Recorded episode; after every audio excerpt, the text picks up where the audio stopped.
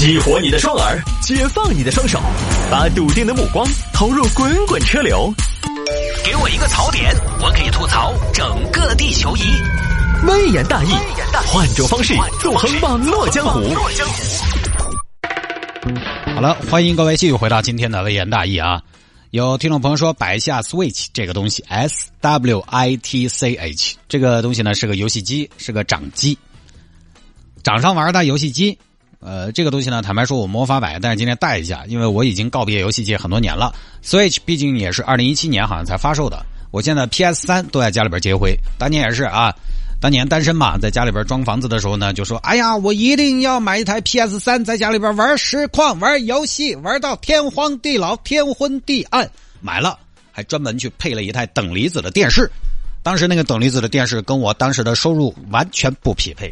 但就你说宅男嘛，能有多少爱好？买了，现在在家里边接回，因为确实是没有任何时间玩游戏。就我以前都有个 PSP 两千，也跟掌机嘛，也是掌机嘛，也跟 Switch 差不多那种便携式的掌上游戏机。后来转手卖了，啊，真的就没时间。早上起来就上班，八点下了节目啊，早上下了节目发个朋友圈啊，回个听众留言，这基本又是半个多小时啊。大家不要觉得太过你。发朋友圈要半个小时，因为我要发十二个号的微信 啊，我朋友圈要发十二遍啊，那手机不卡的吗？同时打开十二个，不说发打开就要很久。这儿弄完了就开始准备节目，到十一点左右中午啊吃中午饭，上厕所吃饭啊可以刷下手机，但是呢也在刷新闻和微信。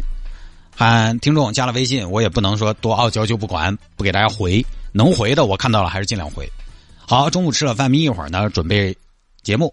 到了下午三四点有点空闲，回回微信，还有一些自己的客户，像今天下午我，当然这个不是客户啊，我体验一台车，我还要发个公众号，有时候有些琐碎的事情要做，最近还要当饺子客服，啊，混到四点四十上直播间，十七点节目《城市大案件》就开始了，下了节目微言大义结束，下了班七点把直播的节目拷出来，到二十七楼放好重播，下楼回家在。没有忘记拿 U 盘的情况下啊，这是一个正常流程 哈。吃了晚饭，差不多八点十多分，再晕一会儿，假装有点亲子时间，跟孩子耍一下恐龙啊，耍一下举高高，就九点过了。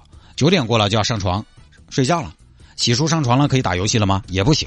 我们这一行，我们这个年纪呢，始终有点中年危机嘛啊，这要不停的学习、体验、看书。我们这一行看书不一定有出路，不看书一定没没搞头。有短暂的昙花一现也不长久，你得学习啊！你生怕自己被淘汰了，也不敢拿来游戏啊！你来打游戏，你觉得哎呀，早我要遭淘汰了，哎呀，我要遭荒废了，管他的啊！病急乱投医嘛，你也要医吗？所以看会儿书吧，嗯，看了书你不慌吗？差不多这就十点多点哦吼！这天你看哪儿还有时间打游戏？所以离我很远了。而且 Switch 本来也是就是前面说了嘛，二零一七年发行的。二零一七年我已经开始做微言大义了。我二零一五年开始做微言大义的。我的工作状态大概就分为微言大义前和微言大义后。做微言大义之前，我每天可以打游戏；做微言大义之前，我觉得我的人生每天都是一场游戏，真人实景 RPG。就做微言大义之后就没得那么俗哉了。当然也想得过，就是虽然没时间消遣呢，但是。感觉每天很充实，每天很充实之后呢，你有那种偶尔的闲散，你就会觉得很享受，而且都是普通老百姓哦，也不是那种两三代人都吃不完那种豪门，充实才让人有安全感啊。这个年龄我觉得也合适这样的状态。当然，每天还有时间打游戏的朋友，我也很羡慕你们的张弛有度。我觉得人嘛就是要会想，当你忙、当你累的时候，你就告诉自己，哎，忙点好噻，对不对？我喜欢现在的自己，而当你比较空闲的时候，你就告诉自己：，哎，我现在很舒服啊，我可以享受生活。大兴固然收入颇丰，但是他每天瞌睡少啊，我就胜在一觉可以睡个对时。哎，要会想。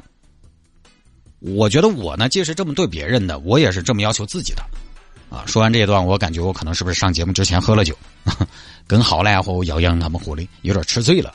啊，说回到这个游戏机，这个游戏机呢，为什么有听众喊买？其实是因为最近这个游戏机在涨价，炒起来了。一个电子产品涨价，大家觉得没道理。其实游戏机这个东西呢，本来以前就有涨价的案例。我记得我买 PS 三的那一年，这个机器的价格也有波动，因为那个时候其实是没得行货的哈。因为当时 PS 的性价比很高，两千多块钱，你当时可以买到一台游戏主机，还可以买到一台蓝光影碟机。那个时候的蓝光影碟机，光这么一个功能，它都要卖一千多两千。而且这个还是索尼的，性价比很高啊，就会缺货。我两千多买的，半年后如果再买二手，也是两千多，哼，保值嘛。但是这个 Switch 呢，最近涨得比较凶，原价两千多，现在二手都要三千多。市场说呢，就是因为什么疫情啊、宅经济的兴起啊，所以有人说这个 Switch 是个理财产品，但这个是个调侃，它谈不上是理财产品，因为量产的电子产品就没有理财产品，它就是阶段性的，而且里边有没有故意哄抬、价格炒炒作的也很难说。机器本身是不错，我身边两个朋友都在玩，都觉得很好，评价不错。但如果你本身不打游戏，其实我觉得是没有必要增加这这样一个东西。啊，就像喊我摆的这个朋友，我不知道他的人生阶段。如果游戏本来就是你现阶段非常重要的一个生活中的消遣工具，我觉得可以买。你如果经济允许，多给点钱买个心头爱，我觉得可以。但如果你平时对游戏这个东西可有可无，只是看到人家在耍，看到都在耍就要买，我觉得没有必要花那个钱。话说回来，如果你真的那么喜欢打游戏，我觉得你也不会问我这个问题了，对吧？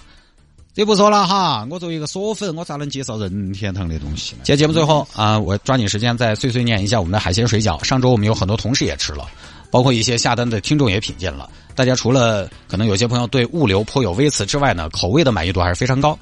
你包括说这个饺子的皮儿，我们之前一直在介绍馅儿，但是皮儿啊，我们一个同事是北方的。